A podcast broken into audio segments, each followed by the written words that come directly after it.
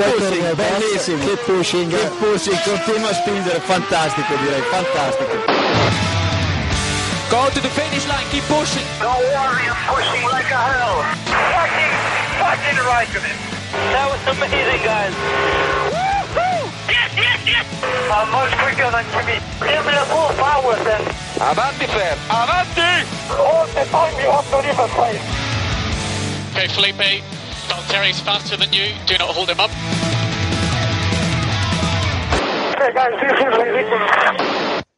Hola a todos y bienvenidos al capítulo 174 de Keep Pushing Podcast, este capítulo en el que vamos a analizar todo lo ocurrido este pasado fin de semana en el Gran Premio de España, la carrera eh, celebrada en el circuito Barcelona-Cataluña y que tenemos eh, hoy a un invitado que además eh, ha estado allí, voy a empezar por él, siempre los dejo para el final, pero voy a empezar por él y ha estado allí viendo la carrera en directo, Iván Clavijos. Buenas noches, Iván. Muy buenas noches, Jacobo, y al resto de compañía. Pues sí, tuve la suerte de conseguir una entrada por la patilla a ultimísima hora y allí que pude estar viendo la carrera. Ahí, ahí, siempre, siempre racaneando, ahí por la patilla, muy bien, muy bien. Ese es el, el espíritu. tengo otros rácanos del montón que tengo por aquí también, es David Sánchez de Castro. Buenas noches, David, que tampoco pagó por ir, ¿o sí? No. No, no, ni pagué ni fui, o sea que me salió, me salió barato ya. Sí, estuvo muy bien. Buenas noches a todos y buenas noches, señor Iván Clavijos. Don Clavijos. También tenemos por aquí a, a Iván Illán. Buenas noches, Iván. Iván Iván ha hecho un Eloy. ha hecho un Eloy. Iván ha hecho un Eloy. Vamos. O está en el circuito todavía. No sé si fue, creo que no, pero bueno, pues mientras. Está, está recordando la victoria de Maldonado. Efectivamente, claro. Haciendo la croqueta. Pues mientras, mientras levanta ese micro, eh, vamos a saludar también a, a Diego Otero. Buenas noches, Diego. Hola, buenas noches. Iván, supongo que a lo mejor está yendo ahora al circuito. ¿Sabes? Se le, se le traspapeló un poco la agenda y está en esta hora de camino. Correcto, correcto. Tú, a ti también te salió barato ir a ver el Gran Premio, ¿no? Pues no fuiste. y- A mí me, sí, a mí me salió, a mí me salió bara- baratísimo. Bien, bien, Lo bien. decía, ¿me oís ahora? Buenas noches, Iván. Hola, Iván.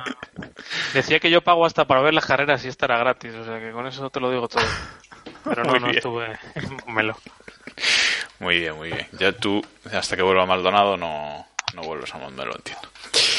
Bueno, vamos a empezar eh, preguntándole a, Clavijos, que, bueno, voy a diferenciar entre Iván y Clavijos, ¿vale? Porque si no va a ser un lío esto. Eh, voy a- a empezar preguntándole a Clavijos, ¿qué tal la carrera en directo, sensación general de, del Gran Premio? Eh, sensación general, pues probablemente eh, el segundo mejor Gran Premio de España que he podido presenciar en vivo. Eh, la, la primera vuelta con lo, que liaron los dos Mercedes y una fase intermedia típica al Spanish Grand Prix, pero las últimas vueltas fueron fueron la bomba entre la emoción de ver a Verstappen ahí liderando y, y, Ricciardo apretando y achuchando todo lo que pudo más a, a Vettel, la verdad que las últimas vueltas fueron la bomba. ¿Dó- dó- O sea ¿Dónde que- estabas viendo el, el Gran Premio? Pues tribuna, la última en la recta de meta. O sea, el- los intentos de la pasada de Rosberg a Hamilton fue justo delante de mis narices y bueno, pues toda, a toda aquella acción la pude ver allí. O sea, perfecto. Además de por la patilla, buena entrada. Muy bien, muy bien. Sí, sí, sí, sí, sí, sí, sí. Así me gusta. Bueno, a los demás, por la televisión. David, ¿qué te pareció el, el Gran Premio? Bueno, yo creo que parecía que no era Montmeló eh, por la emoción. O sea, yo creo que ha sido. Habría que, que echar cabeza a ver cuál ha sido una carrera o recordar una carrera más emocionante aquí en España. Y, y bueno, eh, creo que, está muy bien resumido lo que ha dicho Clavijos. Eh, puede ser quizá el, el mejor gran premio que podíamos ver. El hecho de que yo lleve desde ayer con las bragas en la mano por la victoria de Verstappen no influye nada pero, pero creo que era, ha sido un golpe de guion absolutamente necesario y, y creo que creo que ha sido una, una muy muy buena carrera en la que además tuvimos de todo, tuvimos no solamente la acción de, de los Mercedes o la victoria de Verstappen, fue una carrera muy estratégica arriba con, con muchas variables, eh, tuvimos acción también en la zona media, una muy muy buena carrera, sí. Y Iván, tú, bueno, David, ¿la viste por Movistar o por la La vi por Movistar, sí, porque sinceramente no me acordé que la daba Televisión Española y yo soy Vale, Iván, tú también, ¿no? ¿La viste por Movistar? Yo también. Vale, ¿y Cambiaron qué un tal? rato, pero sí. ¿Y qué tal el Gran Premio? Bien, eh, yo no veo la maravillosa carrera sobresaliente que, que visteis el resto.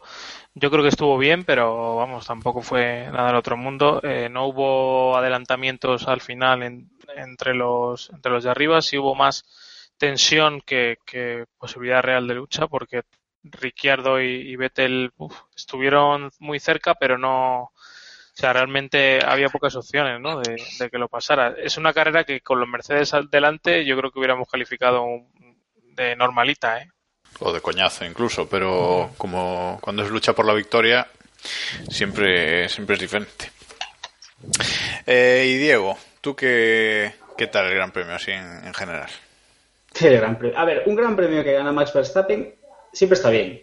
O sea, al final es lo que es lo que nos quedamos. La conclusión rápida es que a ver si los Mercedes repiten la maniobra de aquí a final de temporada, aunque bueno, que ganen un par de carreritas Hamilton para que el título sea para quien tiene que ser, pero vamos.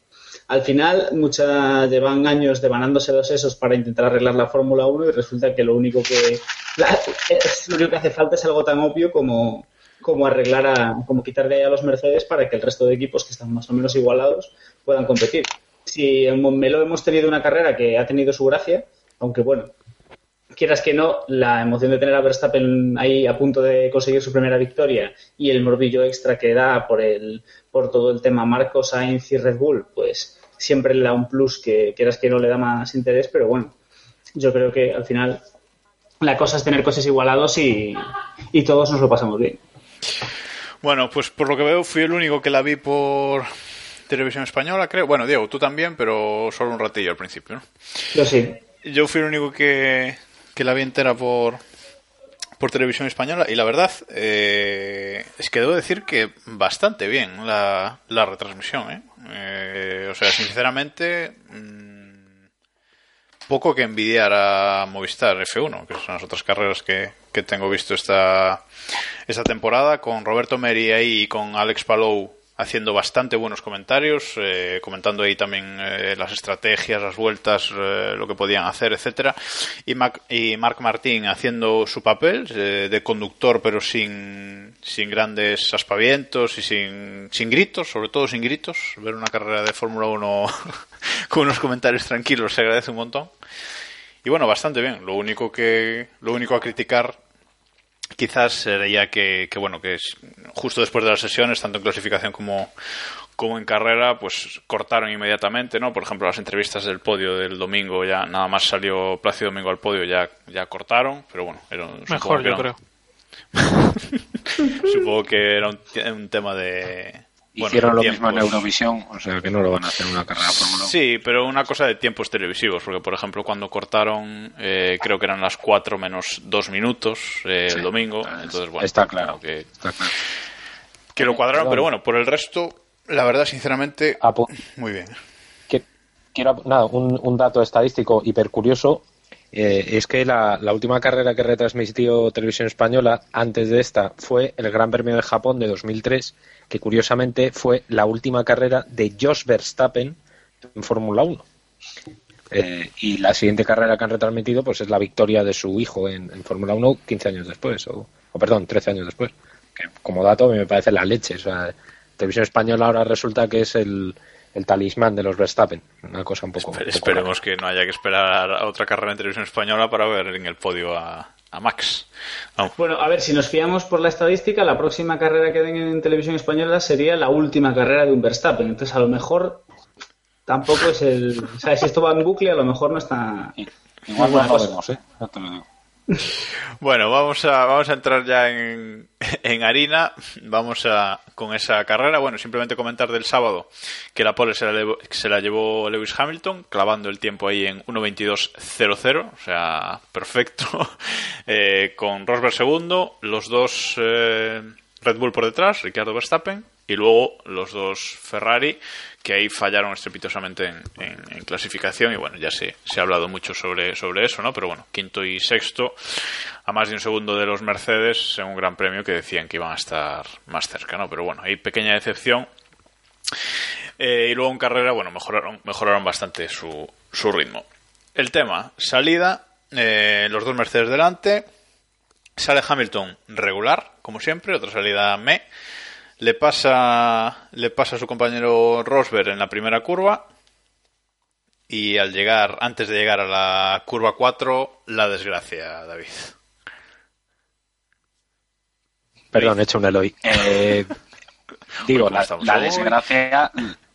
La desgracia, para show, ellos. eh, La desgracia para ellos. Bueno, desgracia, desgracia para ellos, de- desgracia gritos en alemán, me imagino, en el, en el motorhome de, de Mercedes, con el jefe, con Zeche presente. El, el señor del bigote de las gafas es el señor Zeche, que es el, el dueño de Mercedes.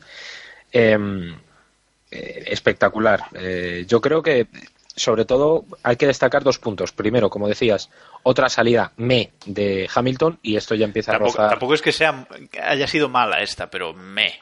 O sea, Me, o sea, Mala, no, mala no no ha fue, sido pero- mala porque las anteriores fueron patéticas, las, las que hizo a principio de temporada.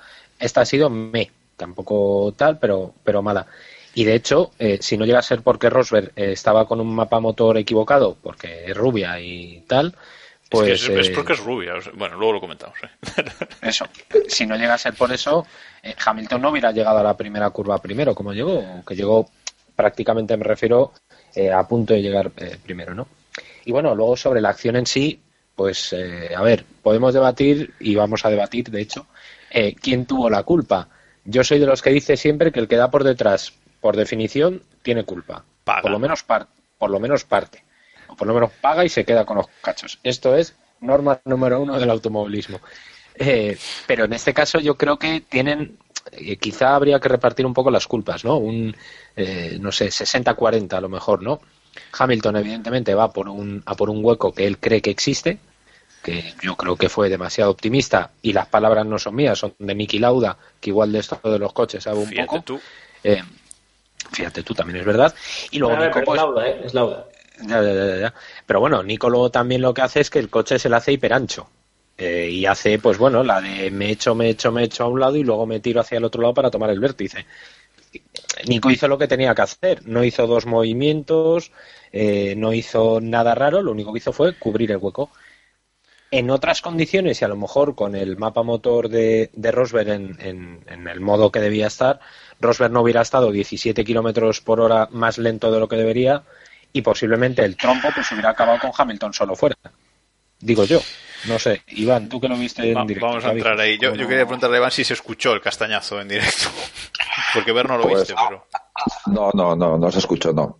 Además, también como en, en el momento en que se dieron ya prácticamente los habíamos perdido de vista desde la tribuna, estábamos todo el mundo mirando las pantallas y, el, el ojo de la gente eh, tapó, tapó cualquier, cualquier posible sonido. No, al menos yo no lo llegué a apreciar.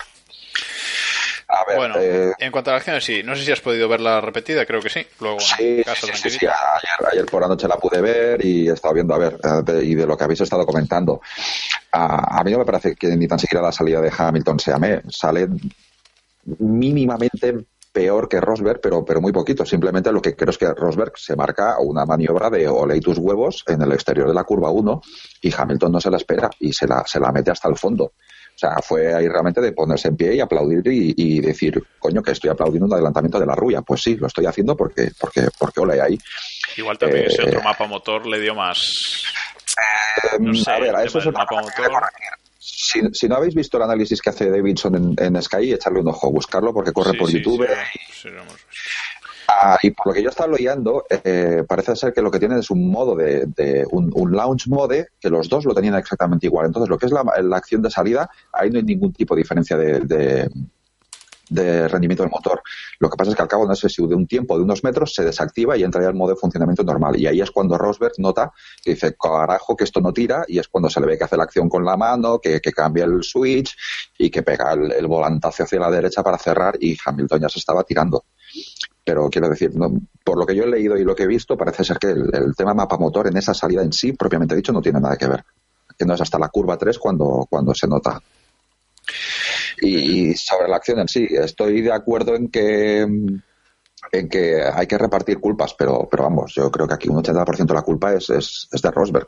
Eh, llega, el tío se pone a cerrar exactamente igual que hizo en Bahrein 2012, con un coche al lado, con una rueda delantera a la altura de la suya trasera, y el tío sigue cerrando, cerrando, cerrando y cerrando, cuando el otro coche no se ha emparejado, pero, pero ahí ya entramos en la discusión esta de tener una parte significativa del coche al que estás adelantando a cubierta pero simplemente él manda al otro coche a la hierba y el hueco existe.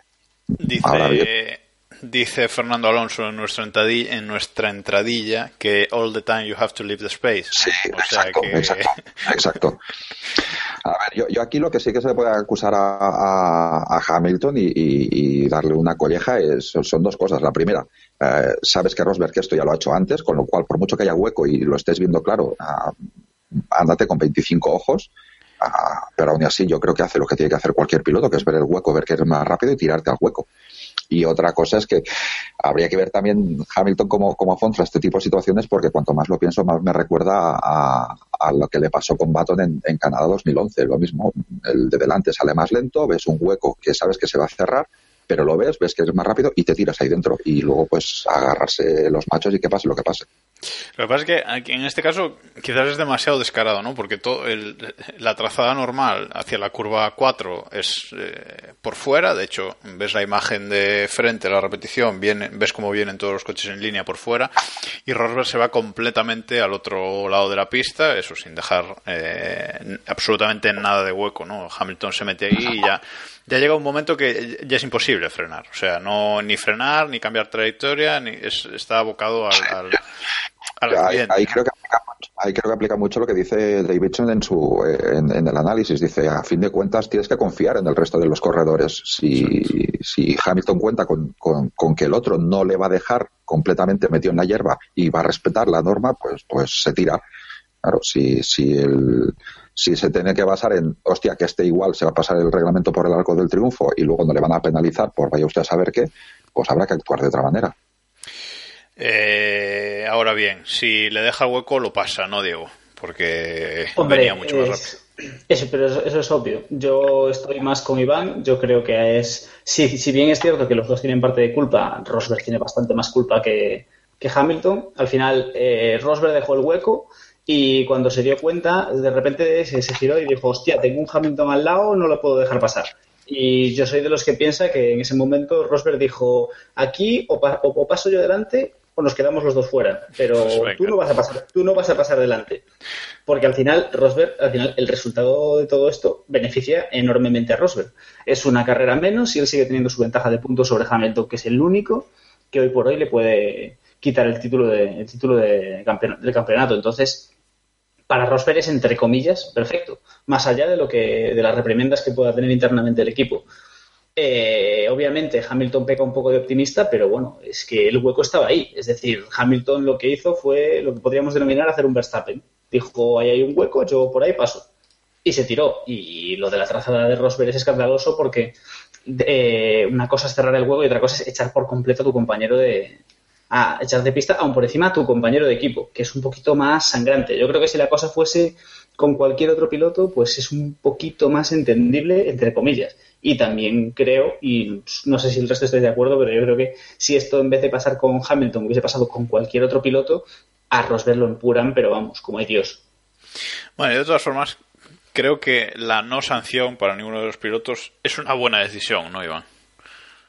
Sí, yo no lo he valorado todavía y iba a decir eso. Que al final yo pienso que es un accidente de carrera. Eh, creo que Hamilton es bastante optimista y más pensando en una situación normal, ¿no? En una situación en la que no hubiera tanta diferencia de velocidad, eh, sería muy difícil adelantar ahí en ese sitio. Y segundo, Rosberg, evidentemente, eh, yo creo que lo hace peor que Hamilton, ¿no? Y, y, no le deja hueco y además hace una cosa muy sucia, ¿no? Que es, que es cerrar ahí de una manera brutal, ¿no? Porque si aún te mete, se mete por el exterior, como hemos visto en, en alguna otra categoría este fin de semana en ese exterior de la curva 3 y tú le cierras a que se vaya un poco, subirse hacia el piano y tal, hemos visto que la semana pasada sancionaron a, a Sainz por esto en Rusia, pero bueno, es algo que solemos ver más. pero mm, al interior además tienes la de perder, porque si el otro coche pierde el, el control se te va a llevar por delante. Me parece un poco difícil de, de, juzgar por eso, pero bueno, me parece que, está bien, que es un incidente de carrera. No creo que Rosberg sea tan maquiavélico de, de haber preparado eso. Igual que en Mónaco cuando lió la que lió en aquella curva que se fue largo, etcétera, etcétera, eh, ahí sí que podemos pensar de manera malintencionada. Yo creo que esta vez eh, pasó todo muy rápido como para pensar que había algo de planificación en ello, ¿no? No, planificación no. Además, la acción fue como muy plástica, ¿no, David? Fue así, fue bonita, ¿no? Una hostia, pero bonita. Así, un trompo no, que no. le da al otro coche. Lo vi bien. Como, ¿no? dicen, como dicen los expertos, fue una hostia bien da. Es, es, es, así. Eh, a ver, yo quería, quería matizar y, y, lleváis parte de razón. Evidentemente, eh, cuando yo digo que hay que repartir las culpas 60-40, ese porcentaje que le doy de más a Hamilton fue por el exceso de confianza y sobre todo por el momento de la carrera en la que fue. Eh, estamos hablando de que es la cuarta curva de la primera vuelta. Quiero decir, no me creo que Hamilton, pasa que Hamilton es Hamilton, cualquier otro piloto, o a lo mejor un piloto un poco más frío, hubiera esperado un poco más, o quizás si ve que tiene ese hueco y que confía en pasar sabiendo que es Rosberg el que tiene al lado y sabiendo que es el único que le puede batir, pues quizás yo a lo mejor hubiera levantado, que es levantar ligeramente en el momento en el que ves que, Rosberg no te está dejando el hueco, eh, no te fíes, porque sabes que Rosberg te la va a hacer. O sea, quiero decir, no, hay que poner un poquito en, contexto, ¿no? Es verdad que Rosberg, además ya se la hemos hecho, se la hemos visto hacer más de una vez, eh, en este tipo de acciones no se achanta porque es Hamilton y porque solamente para que Hamilton no quede por delante está dispuesto a quedarse fuera él. Eh, lo hemos visto más de, pues por ejemplo, en Bélgica.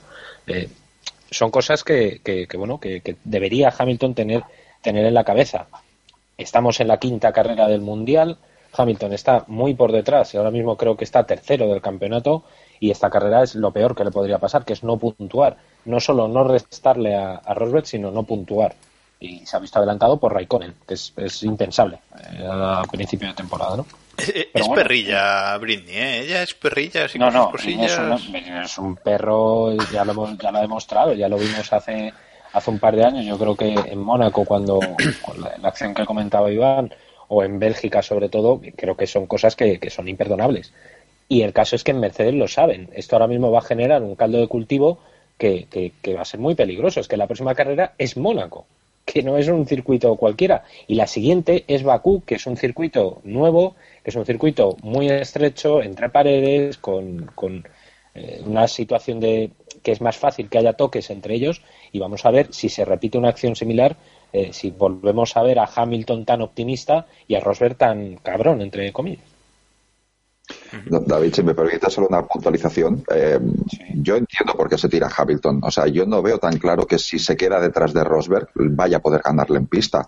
Quiero decir, coches iguales. Ya hemos visto que entre ellos es muy complicado que se adelanten, salvo, salvo algún problema. Eh, y normalmente, si la cosa no ha cambiado, el que va adelante es el que tiene la, la preferencia en la estrategia. Con lo cual, el, el, que vaya segundo siempre va a ir a remolque y esperando al menos hasta que no haya pasado la primera parada a que el otro pare, ponga sus ruedas y entonces él a ver qué es lo que puede hacer. Entonces yo, yo entiendo que, que, Hamilton diga, es la mía, me tengo que tirar a por ella. Igual que Rosberg se tira en la primera curva.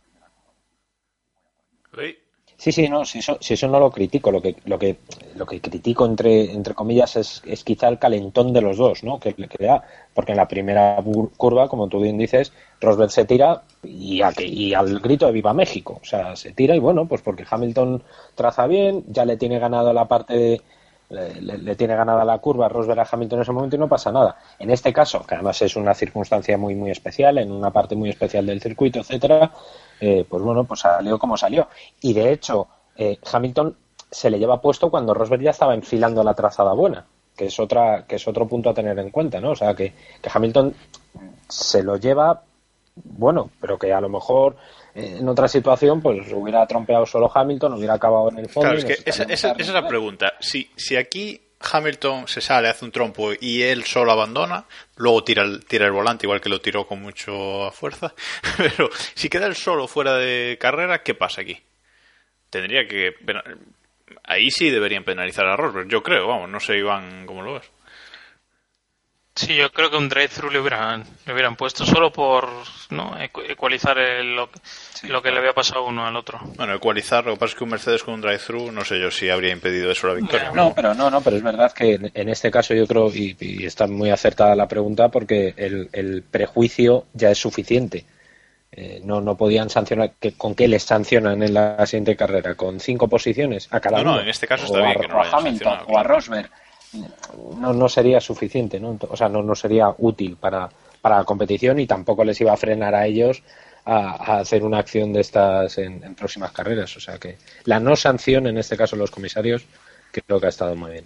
Se han portado más o menos ¿eh? los comisarios en esta carrera, que ya no. Sí, sí, no, no, esto sí, no, no ha estado mal. Incluso en esa decisión post-carrera del incidente este tampoco han tardado demasiado. Parece que, que venían comidos de casa. Bueno, por acabar con este tema, que llevamos 25 minutos hablando de Mercedes, que solo han dado un tercio de vuelta en este Gran Premio, simplemente un detalle, y es que, porque todo esto viene producido eh, por lo que comentábamos, ¿no? Porque Rosberg sale en el modo incorrecto, y el detalle es ese. Eh, ahora eh, recordemos que los mensajes de radio están muy restringidos, los ingenieros no le pueden decir nada a los pilotos eh, por la radio antes de la salida y son autónomos, digamos, para poner el coche en el modo en el modo que deben ponerlo. Y para ello, por, lo menos los pilotos de Mercedes, hemos visto hoy ahí una imagen en motorsport.com que llevan como unas chuletillas en el volante. Bueno, pues Rosberg no ha sido capaz ni de poner el modo correcto ni copiando, Diego. O sea, es lamentable. Si es, A que ver. es rubia, si es que es rubia, si es no, que... no vamos a hacer el chiste fácil. No vamos a. A ver, Sí, sí, sí. es una cagada. O sea, Hamilton. Hamilton la lía, en la, la lía entre comillas en la salida. Eh, Rosberg mete mal el, mapa motor. Yo creo que yo creo que pocas historias de estas vemos eh, en las salidas eh, teniendo en cuenta la, la nueva normativa. No sé, a lo mejor empieza. Yo es que soy mucho de la, de la teoría aquí del señor Clavijos de que, de que Rosberg es un poquito crema catalana, que parece muy duro, pero luego en cuanto lo aprietas un poquito es un flan. Y no sé si ya ha empezado a. Hombre, tiene 100 puntos de ventaja, pero a lo mejor ver a Hamilton sin problemas un gran premio y que en el momento en el que no tiene problemas le, le da un sopapo, pues a lo mejor se empezó a poner nervioso. Bueno, si tuviera 100 puntos de ventaja sería un tema, ¿no? Tiene 100 puntos en total, pero vale, Bueno. se ha entendido. Me se Bueno. ha entendido. Vale, pues vamos a dejar ya el tema Mercedes ahí, que ya hemos hablado suficiente y vamos ahora sí con lo, con lo que fue la carrera en sí, porque por detrás de por detrás de, de los dos Mercedes, pues bueno, buena salida de los, de los dos Red Bull. Y salidón de Carlos Sainz que se coloca ahí, logra colocarse ahí eh, llegando a la cuarta curva también, eh, se mete tercero por detrás de, de los dos Red Bull y aguantando durante varias vueltas a los Ferrari, que evidentemente eh, se veía que no tenía el ritmo, pero, pero bueno, mucho mérito esa, esa salida. Y luego se marcó un carrerón, eh, acaba- bueno, recordemos que salía octavo y se marcó un carrerón acabando en, en sexta posición, ¿no? Solo por detrás de los Ferrari, los Red Bull y de, y de Valtteri Bottas. No sé si viste, bueno, sí, la viste en directo, no sé si te fijaste en la salida de Carlos Sainz, Clavijos. Hola. Lo hemos perdido. Bueno, Esto mientras huele ¿eh? Esto... Mientras, mientras recuperamos a, a Clavijos, vamos con David. Eh, bueno, yo la, la salida de Carlos yo creo que fue brillante. Eh, como decías, eh, salía octavo, acabó sexto, vale, que son los, lo- los dos Mercedes, digamos que son los dos coches que, que faltan en ese punto.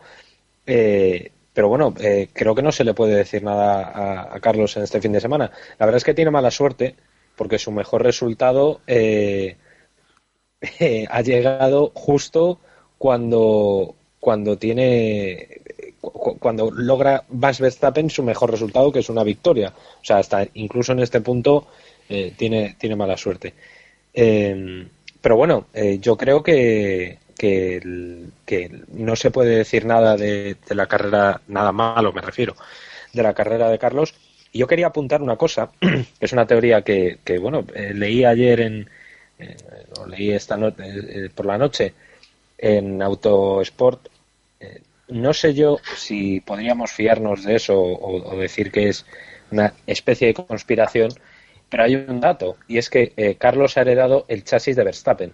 Y esta ha sido la primera carrera en la que el Toro Rosso de Carlos eh, no ha tenido ningún problema. Carlos normalmente en todas las carreras Te anteriores la conspiranoica.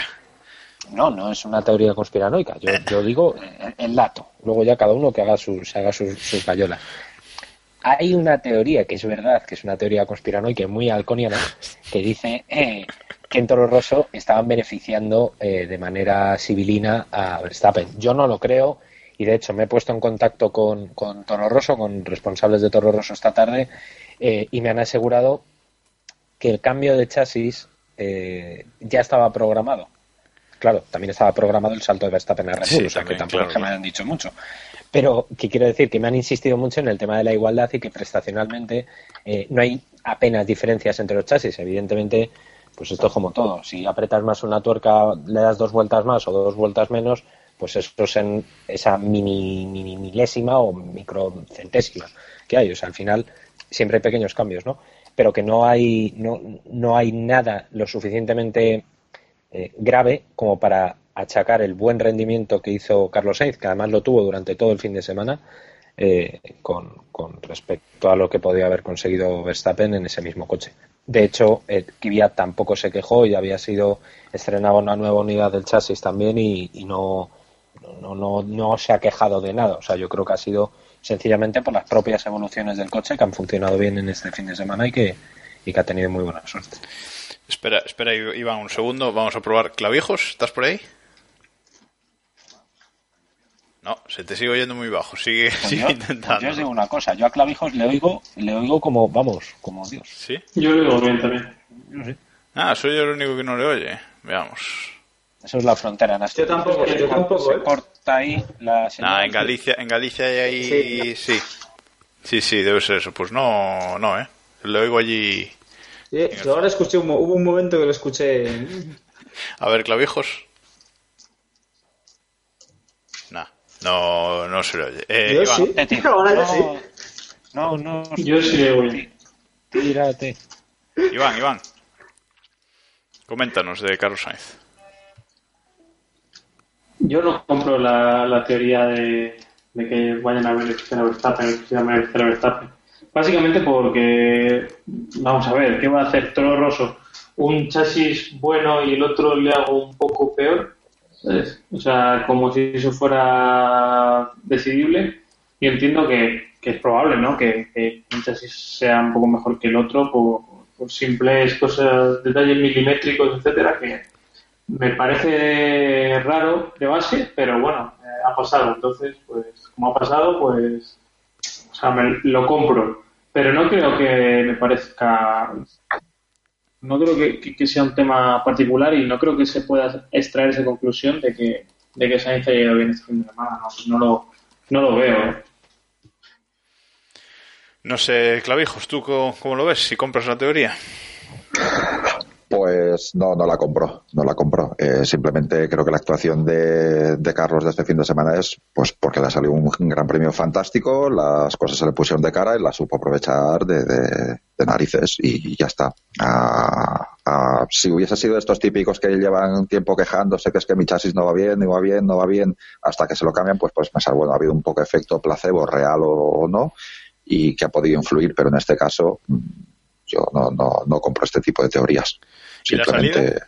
¿La viste y te fijaste en su salida?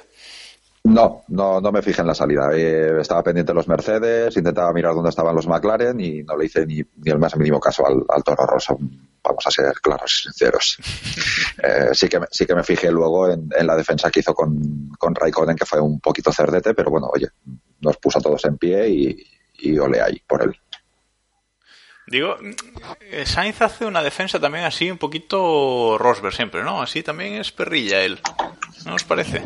Y siempre esas defensas que hace también se cierra así como el padre Muy fan- igual, ¿no? Así Muy, muy fan del concepto perrilla. Me- me Sí, sí, parece- perrilla, perrilla, es la Me parece un gran, un gran concepto. Sí, Sí, es verdad que Sainz, Sainz es muy, hace ese tipo de defensas y son bien, esto viene de la época del karting. Y creo que re- creo recordar eh, que nos lo contaba, no sé si os acordáis que nos lo decía Juncadella, la semana pasada, que tiene un movimiento muy, muy característico en el momento en el que entra de la curva o en el momento en el que vas a afrontar un adelantamiento a él, que hace ese pequeño toque de volante que es quizá lo que nosotros eh, hemos detectado en esta defensa que decíamos con, con Raikkonen. O sea que, que bueno, pues es una de sus señales de, o una de sus firmas de conducción. Iván, ¿ibas a comentar algo? No, iba a decir eso mismo, que, que Juncadella nos lo dijo, nos lo dijo aquí el otro día. Yo creo que sí, yo, te, yo temí en ese momento que lo sancionaran, ¿eh? Si te pones a pensar en, en lo de Sochi, lo de Sochi, perdón, que ya me han dicho locales de allí que se dice Sochi. eh, eh, David, sí. tú sigue diciendo Soki, que no le gusta. Siempre. Dale, Iván, dale. Eh, en, en definitiva, que, que poni- poniendo esa para de medir, eh, podría ser que, que lo sancionaran. Al final no, no fue. Yo creo que esta carrera los comisarios han, han estado tranquilos en ese aspecto. Bueno, si pensamos que el tema de Giovinacci y demás de la, de la GP2 ni siquiera sancionaron después de la que se montó, pues ahí está la tabla de la vara de medir ¿no? de, de este fin de semana. Bueno, pues nada, en definitiva, una muy buena carrera de Sainz. Lástima que haya coincidido eh, en la carrera en la que su ex compañero eh, gana, ¿no? Y, y se hace la estrella estrella mundial por, por, un, por un fin de semana. Bueno, No, vamos, eh, de hecho, de hecho eh, perdón, es- ha sido el mejor resultado de Sainz en año y medio en Fórmula 1, que es, que es la leche. Lo que pasa Sí, es que, sí, claro, pues, bueno, pues ha tocado lo que ha tocado. ¿Qué lo vamos a hacer? Correcto, no, estas cosas no se pueden medir, pero bueno, en, en, en su casa, un, un sexto puesto, eh, ya, ya digo, solo detrás de, de los Ferrari, los Red Bull y, Bottas, y Williams de Bottas, o sea que bueno, mm, casi la mejor posición que a día de hoy puede con- conseguir, ¿no? Gracias al, al abandono de, de los Mercedes. Vale, y vamos ahora eh, con lo que es la lucha por la victoria, porque con los Mercedes fuera hemos tenido un gran premio de emoción, de lucha por el podio, con cuatro pilotos eh, batiéndose ahí en batalla para ver quién, quién ganaba la carrera.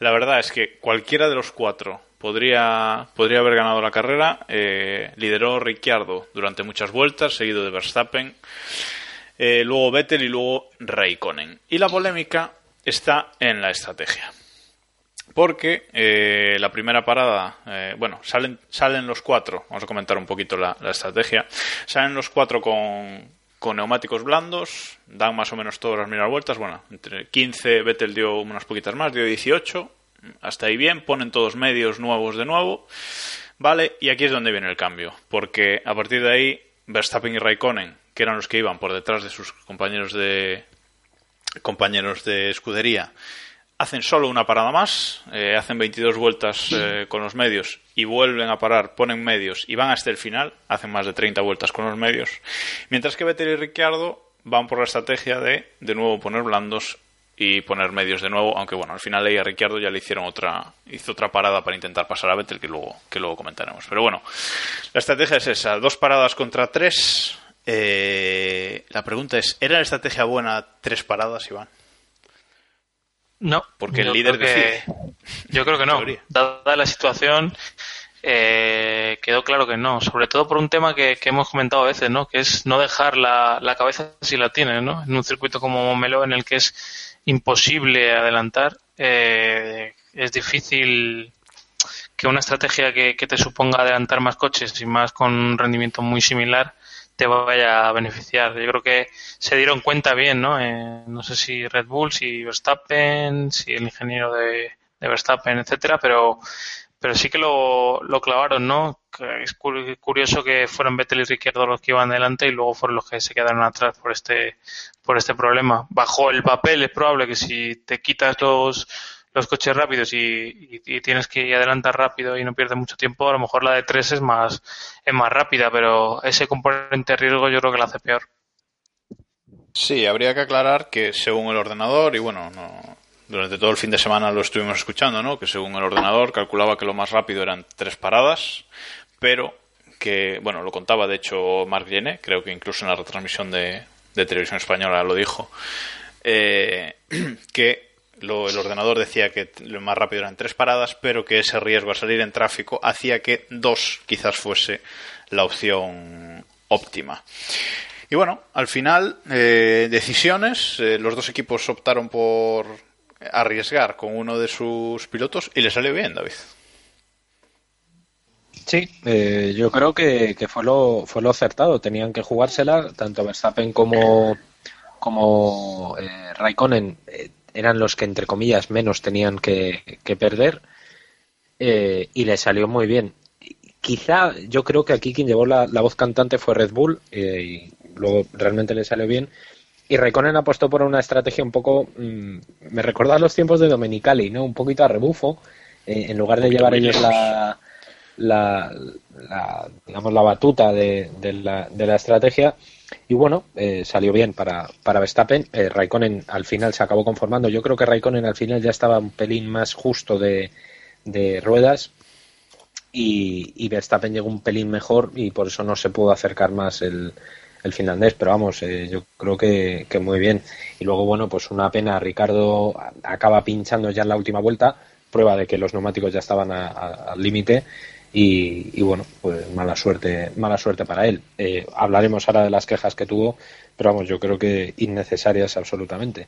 Y Betel, pues bueno, Betel hizo lo, lo que podía hacer, tampoco podía hacer mucho más con esa estrategia. Luego, luego comentamos ahí el pinchazo de Ricardo porque eso me tiene un poco mosca personalmente, pero bueno, luego, luego lo comentamos. Eh, Clavijos, ¿veíais capaces en, allí en, en, el circuito a, a Verstappen y Raikkonen acabar con esos neumáticos medios? Porque recordemos que dieron 32 vueltas uno y 31 vueltas eh, el otro. Eh, parecía muy difícil porque de hecho eh, Kvyat creo que fue el que más vueltas eh, llevaba en ese momento con hasta ese momento con los medios que eran 26 y ya estaba haciendo tiempos altísimos y yo bueno viendo la, el live timing digo no puede ser si, si bajan si suben a esos tiempos va a tener que, que parar va a ser imposible que, que lleguen al final pero llegaron y tampoco empeoraron tanto los tiempos Hombre, por, por, tiempos la verdad que no puedo decir nada porque no he visto absolutamente nada, pero no, no, la ya. sensación fue que ya cuando... No, pero que hay gente que se lleva la tablet y se lo lleva todo y está con el live timing en el circuito, ¿eh? que lo, los hemos visto. Sí, sí. Eh, a ver, la sensación fue que no, eh, o sea, la sensación fue pensar, vale, pues con, con Verstappen irán más largo para, para tapar a, a Kimi y, que, haga un poco de tapón y, luego ya pues se acabarán apartando y que, y que pueda llegar Ricciardo con, con, con la estrategia. La, la, la, la, impresión era que no, que ni, ni en broma llegaban con, con, esas, con esas gomas hasta el final de carrera. Al menos es la que yo tuve. Luego ya, como siempre, se demostró porque yo estaba en la grada y no detrás del muro, pero bueno. ¿Temisteis por la victoria de Verstappen entonces? Eh, sí, sí, yo es que creo que hasta que no quedaban como 10, 12 vueltas empecé a pensar, dije, hostia, hostia, que el chaval se la lleva, que el chaval se la va a llevar, que el chaval se la va a llevar. Y sí, sí, luego cuando quedaban ya como seis o siete me puse forofona total y absoluto a, a, animar a Verstappen porque se llevase la victoria. ¿Cómo estaba esa grada con Verstappen? Muy fría, o sea, es que la, la, verdad que en ese aspecto, si queréis lo podemos hablar luego, pero las gradas de Momelo estaban bastante, bastante desangeladas. Y, y, me da la sensación que yo era el que más gritaba de todos los que habían por allí, entre que si mi, el, el, que vino conmigo no es más aficionado a los coches cojos que, al, que a la Fórmula 1 y, y, no tenía preferencias. Y los demás no, no les vi hacer mucha cosa, pero vamos. Pero quiero decir, me, me, da... El concepto coches cojos te ha molado, Diego, lo sé. El concepto ya es, es un, me parece un concepto bonito, es un concepto divertido.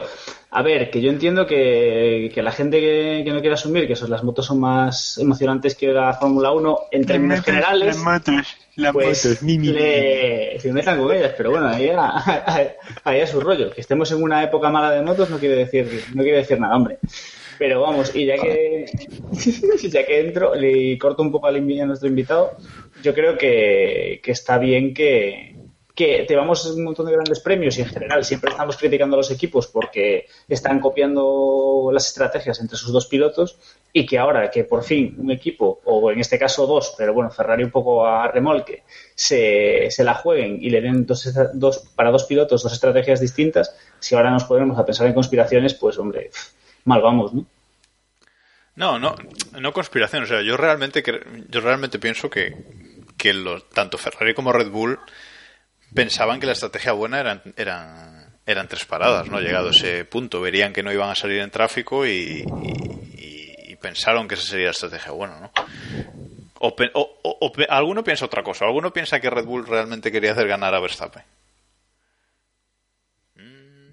No, no. Yo creo que no. Yo creo que no. A ver, yo creo que si les das a escoger, ellos, o sea, sobre todo el señor Marco, aunque solo fuese por la tontería, lo hubiese preferido, pero no creo que lo hiciesen a propósito, ni mucho, ni, ni, para, nada, para nada, para nada. ¿eh? Claro, ahí, ahí- a eso voy, ¿no? Que, que yo creo que, que sí que pensaron que era la estrategia buena, lo que pasa es que, bueno, luego los otros dos, y resulta que el neumático medio, pues dio un, un muy buen rendimiento, ¿no? Hasta, hasta el final. Bueno, eh, nos falta por comentar las luchas y ese pinchazo de Ricardo. Va- Vamos con las luchas uno a uno. Ese final con Verstappen, eh, Raikkonen pegado a Verstappen y Vettel eh, y Ricciardo pegado a, a Vettel, perdón. Raikkonen muy cerquita, pero en ningún momento yo creo que le enseñó el morro. Eh, no sé, David, si tú recuerdas algún momento, pero creo que No. en ningún No, momento no, le yo creo que me sorprendió. Yo ahí sí que me esperaba.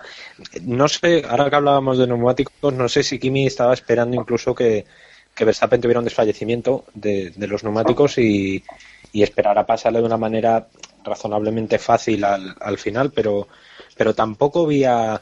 Bueno, es que Verstappen hizo un final de carrera espectacular, sobre todo si veis la tabla de tiempos, fueron muy regulares, tiempos muy, muy fiables, no tuvo prácticamente ningún error, o alguna coladilla o tal, alguna trazada un poquito más forzada, pero vamos, es que no, no cometió ningún error. Y yo creo que Kimi apostaba más por, por, que hubiera algún problema en, en el Red Bull. ¿eh? Eh, No me dio la sensación de que en ningún momento, sobre todo al final, eh, peligrase la, la victoria de, de Verstappen. Pues más o menos cuando dice, cuando dice Iván, eh, sí, 10, 12 vueltas que ya veías que, joder, que parecía que sí, que sí parecía que la, que la estrategia no les había salido bien a Ferrari y parecía que sí que, Red Bull le- les había ganado la partida. Ahí es cuando yo ya empecé a creer más en la victoria de, Verstappen. Yo tenía, tenía claro que tenía sus opciones. O sea, sus opciones desde que se queda en primera posición, tú te quedas en primera posición y, y no hay paradas por hacer, eres el a pesar de que los neumáticos se te vayan a ir abajo, en un circuito como Melón, ¿no? En el que es complicado a- adelantar. Y bueno, enseguida se vio que, que Raikkonen, ya cuando quedaban 7, 8 vueltas, me atrevo a decir, ya se veía que, que Verstappen iba, iba a ganar. Tengo pruebas de haberlo, haberlo dicho. Así que a mí me decepcionó bastante eh, Raikkonen, ¿no? Porque hubiera sido una manera bastante importante de reivindicarse, ¿no? Eh, a mí me parece que, que pensar en esas que se ha puesto segundo al campeonato me parece una, una cosa puntual ridícula y que tampoco tiene mucha justificación el destacarla y creo que hubiera sido una buena carrera para reivindicarse, volver a ganar y, y demás, ¿no? No creo que, que tuviera razones para ser tan conservador. No sé si Iván piensa que, que Raikkonen pensamos muchos desde, desde hace tiempo ya. Sí, lo, pienso completamente. Ahora bien, eh, de, todo a, a Kimi por, por, minga fría, básicamente.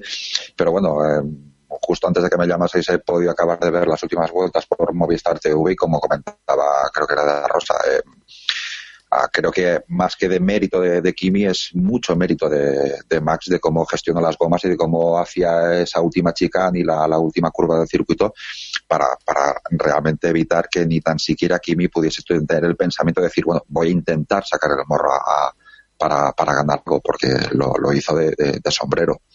Entonces, ah, sí, mm, decepciona mucho ver a un Kimi ahí absolutamente acomodado, pero, pero creo que, que hay que darle mucha parte de mérito a eso a- a- al final de carrera que hizo, que hizo Verstappen.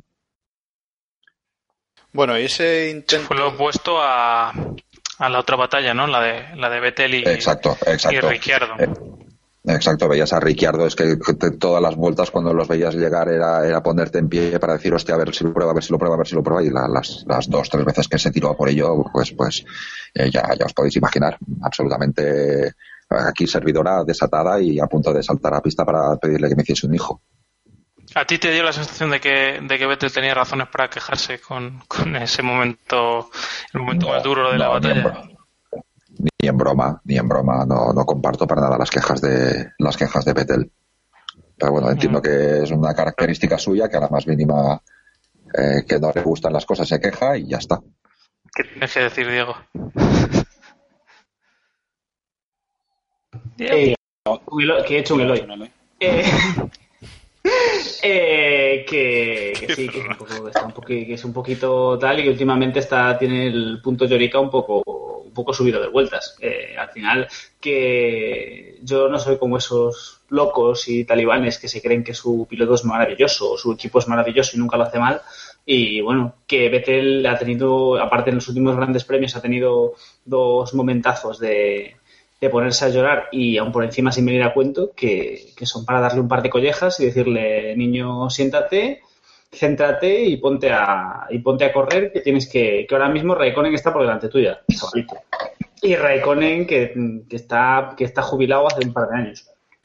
Ojo, ojo, Raikkonen, 13 puntos por delante. Sí, de- además es que yo creo que, que se ha demostrado que, que Vettel está gestionando muy mal la presión. Eh, me está sorprendiendo, para mal, evidentemente, el, eh, pues eso, estas quejas de las que estamos hablando de, de Vettel. Eh, primero porque solamente ha tenido razón una vez, que es eh, en la última carrera cuando Kvyat le embiste dos veces en dos curvas. Eh, pero en este Pero, caso pero lo peor, pero lo peor de eso es que en esa carrera, bueno, en esa carrera se puso allí a bajar, a bajar Santos y tal en el momento en el coche, pero luego el tío estuvo bastante comedido.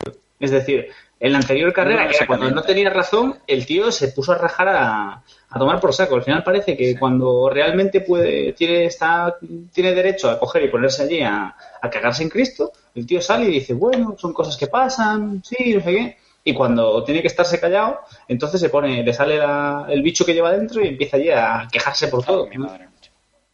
Un llorón. Sí, es sí. que. No, no tiene, y no tiene, no tiene sentido. Además, creo que tampoco le ayuda porque eh, la próxima carrera, por ejemplo, va a estar eh, presionado, no, porque Vettel no, no, no está presionado per se, tampoco pueden luchar eh, por otra cosa que no sea arañar lo que deje Mercedes, por tanto, la presión es muy relativa. Pero es verdad que no está gestionando bien el, eh, esa, esa situación de verse por detrás de Raikkonen y creo que está claro. Eh, vale que en esta carrera la estrategia no le beneficia y posiblemente de los cuatro es al que peor le va, eh, porque evidentemente Ricardo forzó, digamos, forzó demasiado el coche y al final acabó pinchando y nos quedamos sin esa batalla en la última vuelta que yo creo que iba a ser espectacular. Pero por lo demás, no, no creo que Vettel lo esté haciendo excepcionalmente bien como si se parecía o debería estar haciéndolo en este segundo año en, Ferrari. Sí, se le nota un poco la, la presión, ¿no? Ya, yo creo que se empieza a poner, lo hemos dicho más de una vez, la cara de, de Alonso de hace unos años de, de que Ferrari está, está, está, pero no llega, ¿no? Yo creo que esta carrera hay que poner el foco, ¿no? Y decir que esta carrera debió haberla ganado Ferrari, ¿no? Yo no sé si realmente tenía más ritmo que, Red Bull, creo que sí, pero pero ni en clasificación ni, ni en estrategia han sabido han sabido ganarle, ¿no? Por tanto, es que algo, algo falla. Yo, vamos, creo que, que no deberían no deberían confiarse primero porque la situación Red Bull evidentemente ha mejorado y, y Red Bull está ahí. O sea, ya no es una opción de Con un que- motor Renault, ¿eh? Ojo. con un motor, con un motor, sí, con un motor Renault, que es, que es bastante preocupante incluso, ¿no? Para, para Ferrari. Eh, y aparte que yo creo que el motor de este año no les ha salido tan redondo como le salió el del año pasado, que eso podríamos hablarlo también. Eh, pero es verdad que Ferrari no está en condiciones de, de batir a Mercedes como sí aspiraban este año y, y la situación es que Vettel no lo está gestionando bien. Y, y vamos a ver qué pasa en Mónaco, vamos a ver qué pasa en carreras en las que prima más el- las manos en las que el motor o, el coche perfecto que tiene Mercedes no va se va a igualar un poco más al resto y vamos a ver qué pasa. Eh, yo tengo muchas dudas de a partir de ahora, sobre todo, primero, a ver si Raikkonen aguanta ahí, que no lo creo, porque como dice Iván, el concepto minga fría me parece eh, brillante para definir cómo está Raikkonen, no este año ni el pasado, sino ya unos cuantos. Eh, y, y Está, está para renovar, pregúntale a Ribabene, está para renovar. Sí, sí, no, pues en cualquier momento. Que por cierto, este año se está oyendo muy poco hablar de la renovación de Kimi y el año pasado desde China ya estábamos oyéndole que si renovaba, que si no. ¿eh? O sea que cuidado que me parece a mí que sí, ya se acabó la broma de, de Raikkonen.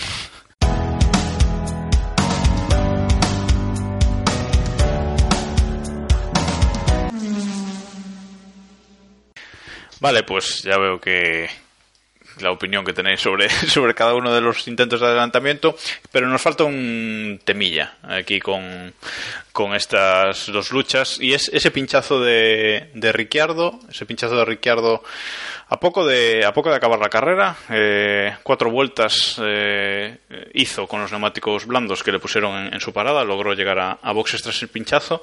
Y comentaba yo antes que me parecía extraño porque solo llevaba 22 vueltas con los neumáticos medios. Eh, iba solo, mm, no sé, durante la retransmisión en, en televisión española, por lo menos, eh, comentaron que quizás le habría tocado el toro roso de Kvyat, que estaban ahí en la lucha, no sé, no sé cómo lo viste. A mí, desde luego, que me pareció rarete, Iván.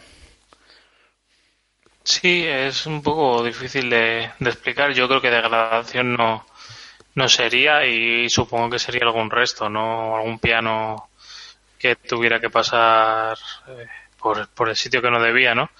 Ahora que comentar lo de Kvyat también fue una circunstancia rarísima, ¿no? Sí el de que se desdoblara justo cuando quedaban pocas vueltas y tampoco iba a ganar nada. O sea, si, si, él, si quedaran ya un stint entero y a lo mejor pudiera recuperar un par de posiciones, pero no tenía. Ya, lo que pasa es que yo entiendo que, que es frustrante ir con neumáticos eh, blandos que Ricciardo llevaba medios, eh, siendo bastante más rápido que, que el Red Bull y tener que ir ahí detrás, ¿no? Yo, la verdad es que es una situación un poco cómica, David. Cómico-trágica, incluso yo diría, porque lo que ha vivido Kvyat este, este fin de semana y lo que le queda es de, es de AUPA. Eh, bueno, eh, situación que, que, tiene que, que tiene que pasar. Consiguió un décimo puesto que yo creo que está bastante bien para lo que podía y la, la, primera vuelta rápida de la historia de Toro Rosso, que eso ya me parece hipertróspido. sí, eso es lo mejor. O sea, no sabía que Toro Rosso no había conseguido todavía una vuelta rápida, yo pensaba que alguna tendría, alguna habría arañado en, yo qué sé, Vettel. un Vettel, claro, no sé, un algo, pero me pareció muy tróspido y lamentable y sensacional a la vez. Bueno, eh, no sé, Clavijo, si tienes alguna opinión sobre el pinchazo ese de, de Ricciardo, si echaste tus chinchetas a la pista o algo así. No, no, como mucho se las habría tirado a Vettel, no, no a Ricardo. Eh, no, a ver, la, sensación que me, que me dio y por lo que he podido ver eso justo al, al ver la, el final de carrera es que probablemente fuese alguna tontería en el piano que lo, lo pisó porque es, saliendo de, las curvas 1 y 2 que ya, ya, ya va pinchado uh, y el Kvyat se le desdobla porque ya va pinchado y la rueda es un pinchazo más o menos lento, con lo cual probablemente pues puede ser cualquier trocito que hubiese por ahí y rueda un poco gastada, salvando mucho las distancias un, lo, lo de Spa de Vettel el año pasado, a pasar todo el rato por el mismo sitio, pero por lo que sea, por puñetera mala suerte, pillar el, la puntita justa que te, corta un poquito el neumático y ahí se te va todo.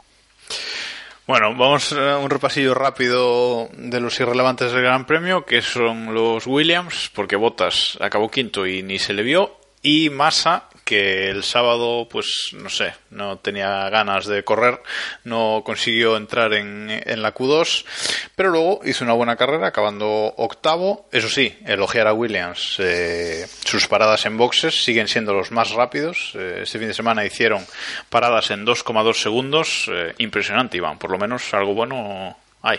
Que sí, eso es triste, triste recompensa, ¿no? Tener que pensar en en eso, sí, Botas hizo la carrera que tenía que hacer, ¿no? Una carrera sólida al lugar que le correspondía. Y Massa creo que remontó bien. Eh, saliendo desde atrás en Momelo tampoco vas a, vas a llevarte mucho más de lo que hay, pero bueno, no, no estuvo mal la carrera. No sé si en Mónaco como, como llegue la, las circunstancias como el año pasado, ¿no? Que eran incapaces de, de, calentar los neumáticos, creo van a sufrir bastante, ¿no? Y más viendo que Red Bull y Toro Rosso y etcétera tienen un, un chasis bastante bueno. Force India también está por delante, así que bueno, me parece que va a ser uno de los mejores resultados del año del equipo. Eh, otro equipo que también tampoco se le ve en carrera, pues la verdad es que en esta carrera prácticamente solo vimos a los cuatro de, de delante es a Force India. Pérez sigue ahí sin hacer mucho ruido, pero haciendo buenas carreras. Séptimo puesto para él en este Gran Premio. Mientras que Hulkenberg sigue con su mal fario. Eh, otro abandono para él. También es cierto que estaba fuera de los puntos cuando abandona, cuando se le incendia el coche. pero bueno, por lo menos nos dio el punto cómico del Gran Premio al ver a ese comisario, esa destreza con el extintor, David. O sea, una cosa espectacular. Bueno, bueno, bueno. bueno. Bueno, yo creo que fue una clase de cómo no usar un, un extintor a contrapelo con el viento. O sea, eso me pareció, me pareció brillante. No sabemos, yo ese comisario me asusté por si era conocido, que recordemos que tenemos algún Sí. eh, algún oyente y algún ex invitado que ha sido comisario en, en Montmeló, pero creo que no. Creo que todos los que conocemos están bien. Y, y bueno, eh, sobre la carrera de Hulkenberg, eh, Los que conocemos están bien. es que, es que a ver, es que es para hacérselo mirar, ¿eh? Yo creo que, que debería empezar a, a espabilar un poquito porque desde Le Mans del año pasado, desde que ganó Le Mans, eh, sinceramente, vaya añito que se está haciendo, ¿eh? Yo no digo más, pero joder. Yo, yo solo diré que un muy fan de Hulkenberg que estaba en el circuito con una gorra de Pedro de la Rosa.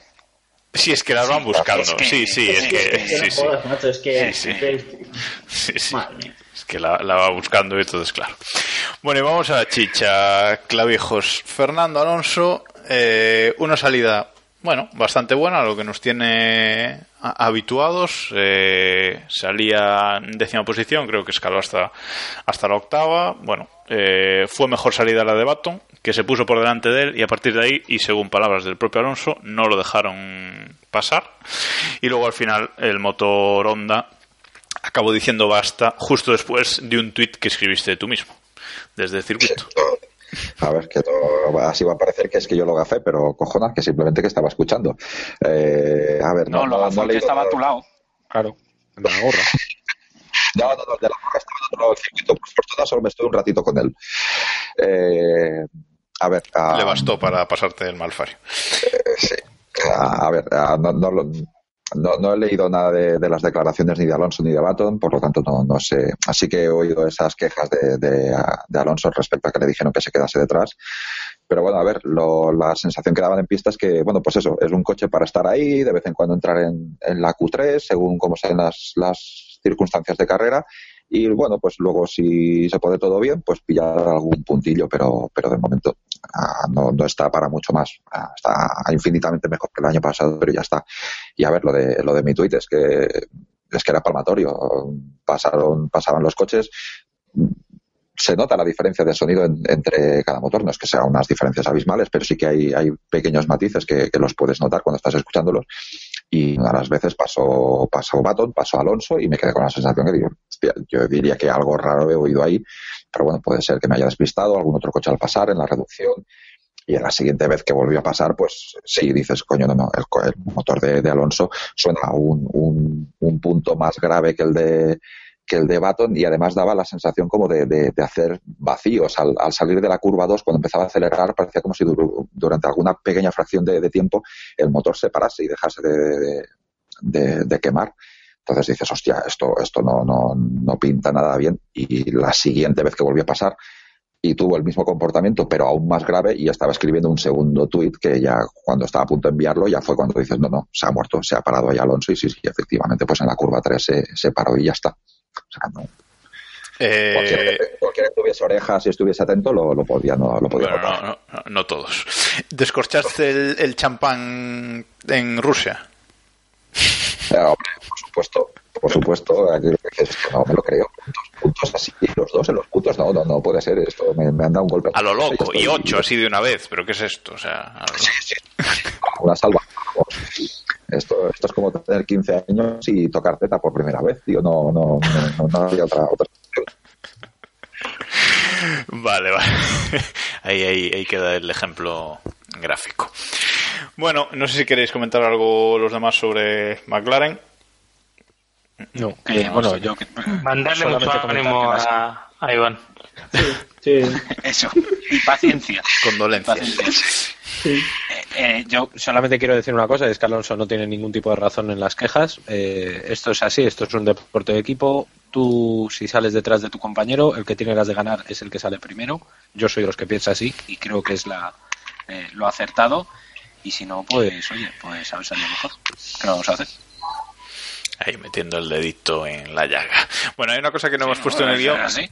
Hay una cosa que no hemos puesto en el guion, pero que me gustaría comentar porque me pareció mm, hilarante en la carrera y es que los dos eh, coches Renault eh, ya iban fuera de los puntos en carrera y decidieron para la última parada pues poner neumático duro, que nadie lo había usado en todo el fin de semana y dijeron, va, vamos a poner el duro, que total para lo que nos queda por en las el- risas. Claro, solo por las risas, eh, para lo que nos queda en el convento, ya tal. Empezaron a hacer unos tiempos ridículos eh, y dijeron, bueno, a Magnussen, que es el buen chaval, por lo menos le vamos a poner blandos eh, de nuevo para que acabe la carrera. Pero a Palmer lo dejaron ahí con los duros y que se muera. No, o sea, mm, no sé si alguien lo entendió, Iván, no sé. Pero ya dos hierros y con dos, con dos piedras de neumáticos, eso no había por dónde cogerlo. No, no tiene mucha lógica. Yo creo que mm, se les está yendo de mano lo de la temporada de laboratorio, ¿no? Con algunas cosas. A Renault. Sí, sí, sí. Vamos a probar, ya he puesto a probar cosas a lo loco. Os enterado que sancionaron a, Ma- a Magnussen post carrera. ¿Cómo? Perdón. Que sancionaron a Magnussen post carrera por, por adelantamiento a lo loco en la, en la salida del estadio en la última vuelta, intentando pasar a Palmer. Porque se llevó por delante a su compañero, efectivamente. O sea que Es, es una cosa que no está bien vista, que sabes que es una cosa así. llevarte a tu compañero por delante. Sí, es una cosa que es, es raro, ¿no? Pero bueno. También si sancionaron- fuese Mercedes no pasa nada, pero si no. También sancionaron a Sainz tras carrera. Bueno, no lo sancionaron. Se lleva una reprimenda y no sé cuántos puntos del, del carnet, creo que dos. Por sacar el coche al circuito antes de la salida, antes de que el semáforo estuviera en verde. Bueno, una tontería, pero ahí va. Bueno, y vamos a finalizar ya el comentario del Gran Premio. eh, hablando un poquito de lo que nos decías antes, Clavijos. El ambiente en, en Montmeló, frío, nos contabas, ¿no? Sí, a ver, eh, yo he tenido la desgracia de, pasarme tres años sin, sin ir a ver el, el Gran Premio en vivo. O sea, pude ver a Maldonado ganar y eso me provocó un trauma tan gordo que hasta este año no he sido capaz de volver a, a un Gran Premio en vivo. Y, y la sensación que tuve fue, fue esa de, de las gradas muy, muy, muy, vacías, con, con muchos huecos. Eh, de hecho, en la, en la que yo estaba, dices, es final de recta y mirabas alrededor y veías un montón de, de- de asientos vacíos. Las que estaban en la, las cubiertas que hay en la curva SEAT, que estaban enfrente de mí, ah, había una que estaba literalmente a, a más del 90% de, de, de asientos vacíos. Y hostia. Y además eso, una, una, una falta de, de ambiente bastante, bastante considerable. ¿Y la, la Pelús? También había hueco en Pelús. El- La Pelús lo que pude ver, a lo que pasa es que solo estuve un ratito viendo la, la Porsche, se veía más llena, pero, pero aún así no, no era aquella sensación de, hostia, a ver cómo puedo llegar yo hasta allí porque no tengo ni dónde meter los pies que, que se había vivido. No, no. Y gente, en la Pelús bastante gente, pero no, no, ni, ni muchísimo menos lo de lo que se ha llegado a ver. Decían que 87.000 espectadores, no lo sé, yo no me atrevo a decir si es cierto o es falso, pero la sensación de esa de, de un poco de vacío sí que es bastante, bastante notable. Bueno, pues una pena. Eh, ojalá mejor en los próximos años, pero bueno, ya sabemos que está la cosilla complicada, porque, eh, por cierto, eh, este Gran Premio eh, fue en abierto por Televisión Española, como decíamos antes, y también la audiencia. 2.400.000 y pico espectadores y un 23,7% de share también es la menor audiencia para un Gran Premio de España desde 2004, vamos. O sea que, que bueno, la cosilla está complicada para la Fórmula 1 en España, en España ahora mismo. Y bueno, eh, vamos ya con el mundialito, luego comentaremos un temilla al final y vamos a dar nuestros puntillos en el, en el mundialito.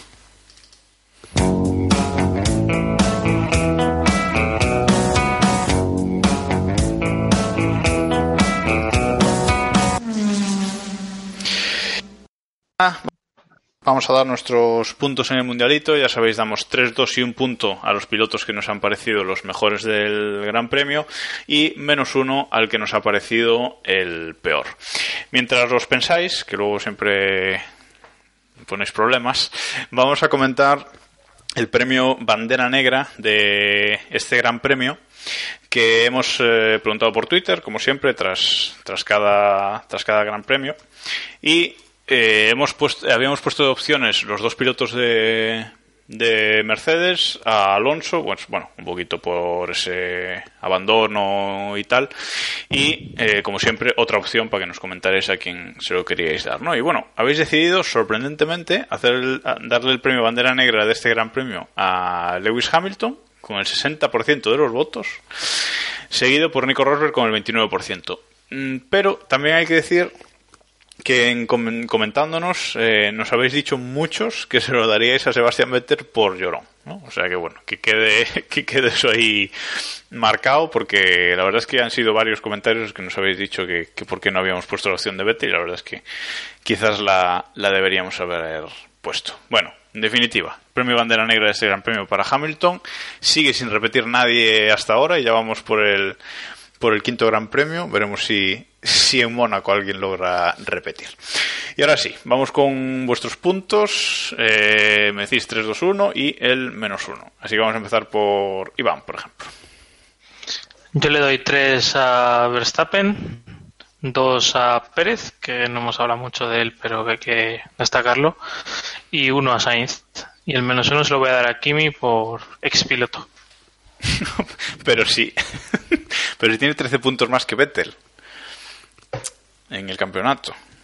Sí, bueno, es que no puedo dar dos, men- no puedo dar dos menos uno, si no... Vale, Pero, vale. Rosberg- pero ¿cuántos puntos le saca Rosberg a Hamilton? ¿Cuántos puntos Claro, le saca has dicho Rosberg? que Hamilton? 39. No, sí, ha dicho 100, pero. 43. Ah, sí, 43. 100 contra 57. 43 puntos, sí, señor. Y ahora, y ahora dime tú, y ahora defiende tú a Rosberg por delante de Hamilton. Bueno, pues venga, tus puntos, Diego. Yo, yo lo voy a hacer, yo, yo me voy a complicar la vida, le voy a dar 3 a Verstappen porque ya, le pongo todos tres a Verstappen, ¿no? Porque... Entonces, 3 a Verstappen. eh, Vale. le, le voy a dar le voy a dar 2 a Sainz porque la verdad es que ha hecho un buen gran premio y el puntito mm, me dan ganas de dárselo a Hamilton pero se lo voy a dar a Ricardo porque al final A Hamilton. no. No voy a entrar no vamos a entrar en polémicas lo vamos a dar a Ricardo. Vale, y el menos uno y el menos uno Rosberg para mí es muy obvio. Vale, David. Eh, bueno, los tres ya los tienes apuntados. Eh, casi le daría también los dos, porque, en fin, bragas en mano, pero eh, los dos se los vamos a dar a Carlos Sainz por el mejor resultado que ha hecho en Fórmula 1, insisto.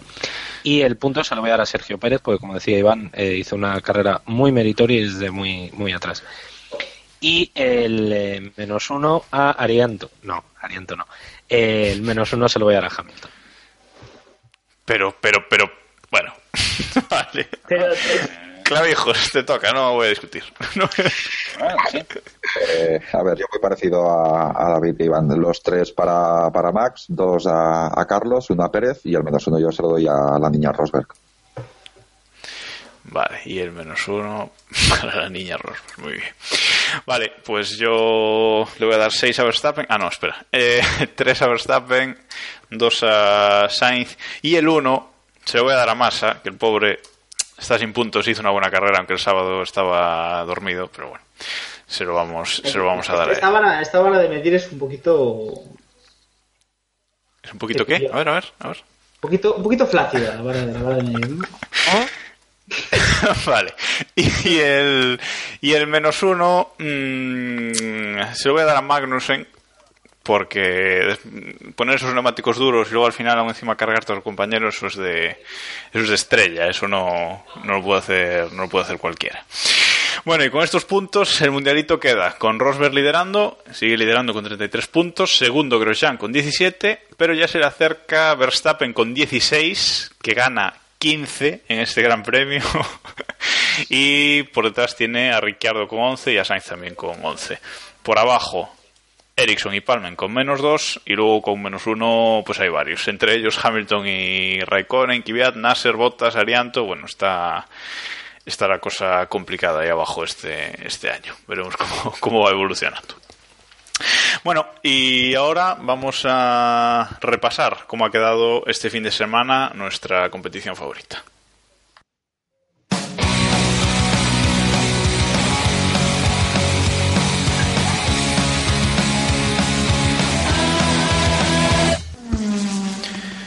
Vamos a repasar esa liga Keep Pushing, ese Grand Prix Grand Prix Predictor de Autosport. Eh, esa liga en la que participáis muchos con, con nosotros y que esta semana se ha puesto en primera posición Grego Aloikonen con 291 puntos y baja a la segunda posición Nacho P88 Racing que se queda un puntito solo por detrás. Tercero sigue siendo Bonnie Forever. Eh, no sé en qué posición está Juncadella, no sé David si lo puedes atrás, buscar mientras... Nada, nada, búscalo, búscalo ahí que... Búscalo, búscalo ahí mientras sigo repasando. Y en la liga particular de los miembros de, Dilo, de dilo, este dilo, podcast. Sigue liderando David Sánchez de Castro, el Sánchez de Castro Racing Team, Vamos. con 185 puntos. Eh, segundo, Llevo Iván. la predicción desde China. Lo digo. Y tercero, Héctor. El último sigue siendo un servidor con 123 puntos. O sea, una cosa espectacular. En esta carrera, Héctor, 39 puntos. Y Diego, ¿qué ha pasado esta carrera? 22 puntitos, último. Es muy que, bien, eh, ¿eh? claro, se me, se, me, se me piñan los dos Mercedes, macho. Es que, ah, Claro, me, cambian, a- claro. me cambian a Verstappen a Red Bull. Eso es trampa. Ahora voy a tener que cambiar yo la predicción también. No vale.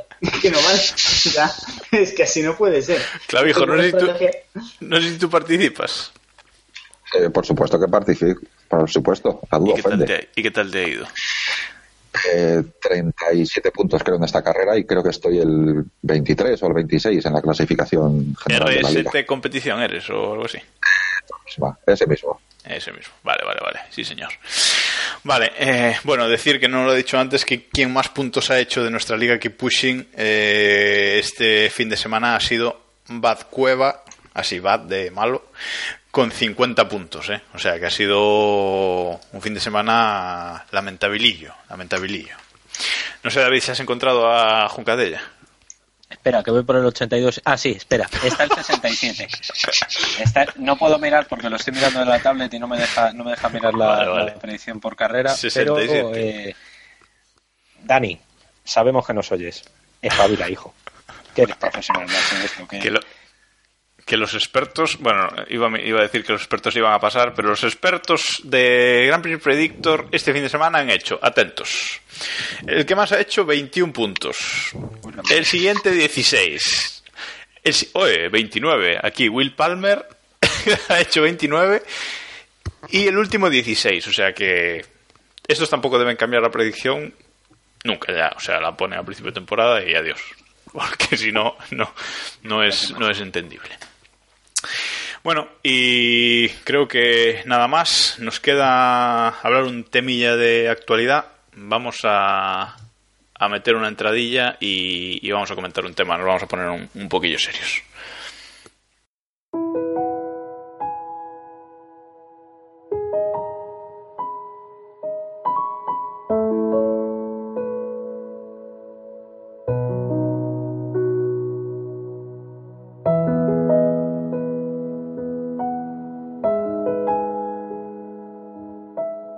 Vamos a comentar eh, una noticia triste, muy triste, que, que hemos tenido esta, esta semana pasada. Eh, creo que fue el día 11 cuando nos enteramos, eh, o bueno, por lo menos cuando se hizo público.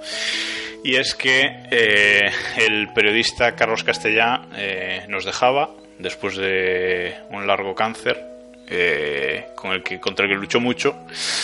Y bueno, finalmente eh, nos ha dejado todo. Toda la tuitesfera le ha mostrado sus respetos. Eh, yo creo que no debería tener ningún enemigo, ¿no? Por lo menos eh, muy pocos, Iván, porque era muy querido.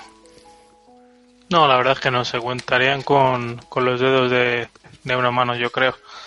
La verdad es que sí, eh, una persona muy, muy destacada en, en lo profesional. O sea, yo particularmente tuve la, la suerte de conocerlo. eh, conocí muchísimos años sus, sus columnas, sus narraciones, etcétera, y siempre me parecía una persona eh, muy profesional, muy detallista, como debe ser un, periodista y más dedicado a este mundillo.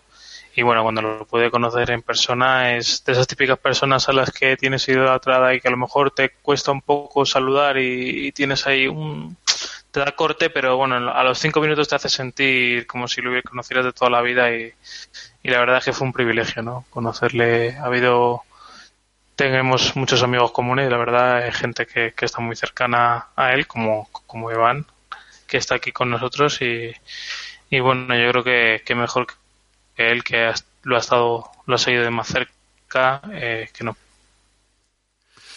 Bueno, Tan triste, ¿no? Clavijos, tú lo has tenido en tu casa comiendo cangreburgers, compartiendo mil historias y bueno, de los que está aquí sin duda eres el, el más cercano a él, ¿no? Sí, a ver, no, no voy a no voy a tener la osadía de decir que, que era amigo mío o que yo era amigo suyo, pero sí que es una persona a la que hacía muchos años que, conocía, que habíamos compartido mesas y tertulias un montón de veces. Eh, o sea, cuando, cuando la mañana, el martes por la mañana me levanté y me encontré un mensaje por WhatsApp de, de alguien que conocemos que me dijo, oye, mm, Carlos está en el hospital y, y de esta no sale, duda mucho que pasa el fin de semana y luego ya durante el día hablando más y ya nos decían, no, no, no, es que no es que no llegue al fin de semana, es que, es que esto es cuestión de horas. Pues claro, te quedas, te quedas completamente destrozado. David lo sabe, o sea, hace, hace poco más de dos meses estuvo aquí en casa cenando con, con, el grupo de gente que siempre nos juntábamos y le echas la vista atrás y, te das cuenta de que aquel día vino a despedirse de nosotros por, por varias de las cosas que hice y hostia, te, te deja absolutamente jodido. Los que, los que trabajan de periodistas dicen, sí, sí, es una persona a la que siempre tenías como referente por cómo lo hablaba, pero es que, aunque no fuese periodista, sino simplemente un, un aficionado que, que tenía la puta suerte, permítanme la, expresión de, de, de- de haberle conocido en persona y compartir mesa con él y de escucharle, dices, hostia, es que es como, como ese profesor que todo el mundo hemos tenido alguna vez en, en, el, en el colegio, al que daba gusto escucharle, que sabías que te, te lo iba a explicar todo de una manera súper clara, súper súper próxima, que, que no iba a tener ningún tipo de problema en ayudarte en, en lo que hiciese falta y que, que sabías que cuando él hablaba los demás teníamos que callar, pero no, no, pero simplemente callar por, por, por respeto, por reverencia y por, por aprender de lo que iba a decir. Y la verdad, se, ha ido una, una persona que, que consiguió ganarse el corazón de, de muchos de nosotros con muy poquito, con muy poquito. Eh, David, tú también lo conocías en persona, ¿verdad? Sí, sí, sí, sí. sí. Diego y yo somos los únicos que no tuvimos el Eh, placer, aunque mucho lo, mucho lo hemos leído, pero cuéntanos, Hemos David. Yo creo que Eh, yo con él, evidentemente, si Iván no puede decir que fue amigo suyo, yo muchísimo menos. Yo para mí era eh, posiblemente de toda la sala de prensa de, de Barcelona y de Jerez, que es donde yo coincidí con él, y en Valencia también estuvimos juntos hablando y tal hace, hace tiempo. Era el único al que yo realmente me hizo ilusión conocer. Os digo como, como periodista, porque yo me acuerdo de leerle hace muchos años en, mi casa, ¿no? Y quizá Aves es el primer ídolo profesional que, que a mí se me, se, se me ha ido y encima, eh, como decía como decía Iván, eh, se despidió de nosotros en, en una cena maravillosa que para mí va a ser eh, inolvidable toda la vida. Ya lo iba a ser antes, pues ahora con, más motivo.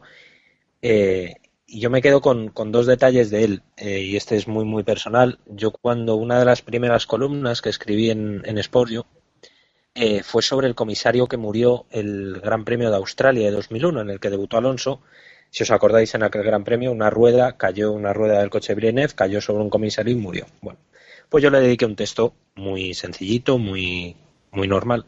Y el primer y único comentario que hubo en esa columna era de Carlos.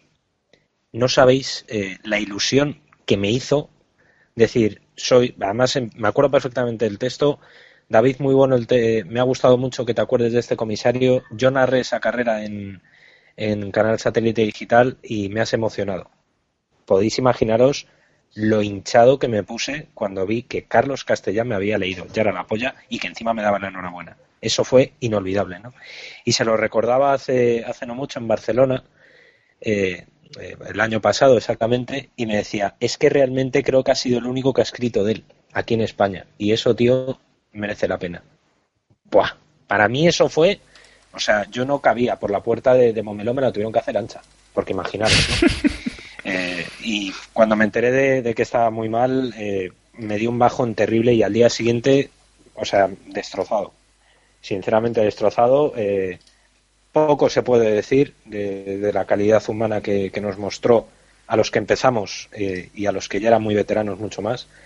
Y sencillamente yo creo, y creo que es un buen resumen, la carrera que hemos vivido este fin de semana en Montmeló, mm, ojalá la de Le Mans esté a la altura y ojalá tengamos una carrera, un campeonato del DTM porque yo creo que, que este sería el mejor homenaje que se le puede hacer, ¿no? Un, un año de automovilismo brillante como lo era él. Bueno, pues yo creo, no sé, Caballos, hay un detalle, no sé si, si esto lo debería contar o no, pero tampoco creo que pase nada. Según parece ser, le habían ofrecido a Castella hace un tiempo que fuese él quien narrase este Gran Premio de España. Y al principio lo había aceptado, pero cuando la cosa empezó a ponerse mal, le tuvo que decir que no. Entonces, ayer por la noche cuando me iba a dormir me, me- me acordaba que, que- que hoy no íbamos a tener la columna que nos ponía siempre cada semana y la verdad que jodió, jodió bastante. Yo simplemente, para acabar, eh, os recomendaría a todos nuestros oyentes, si también seguíais a, a Castellá, lo leíais, eh, os gustaban sus comentarios, etcétera, yo eh, os recomendaría tres posts, eh, al menos estos tres que, que he leído esta semana, de amigos de, de profesión, eh, que han sido tres posts que a mí la verdad es que me ha encantado, ¿no? Y, son los posts, eh, uno de ellos eh, es en, Paranerdos, paranerdos.com, titulado Adiós, Adiós Carlos Castellá. Otro de ellos eh, lo ha escrito David Plaza en su blog de plaza.wordpress.com, eh, titulado Siempre en el recuerdo Maese, que es como le llamaban sus más allegados, o por lo menos en este mundillo. Y el último es el de, el de Charlie GP, el de Carlos Barazal, en carlosbarazal.com, titulado Te estabas despidiendo. ¿no? Yo mm, no sé si estáis de acuerdo conmigo, pero son tres posts que, que me han llegado, ¿no? que, Sí, que, sí. que sí que Sí, reflejan lo que era Carlos, Carlos Castellano. Y bueno, creo que debemos acabar igualmente como siempre con el Just Drive, porque a él lo que le gustaba era esto de, de los cochecillos, eh, siempre metido en, en las carreras, eh, y me voy a despedir con, si no me corriges, clavijos, la nota que él mismo escribió para dejar a la entrada de su tanatorio, ¿verdad? Sí, sí, sí, sí, es el tweet que puse, exacto. Es, Sí, es lo que, que, lo que es lo que voy a leer, que es el tweet que tú has puesto, que es no me lloréis demasiado, no vale la pena. He sido muy feliz con todo y con todos, y por tanto mi vida ha sido un éxito. La vida hay que valorarla como un todo del primer al último día. No hay que considerar lo que pudo ser o lo que habría sido. Es lo que ha sido y ya está.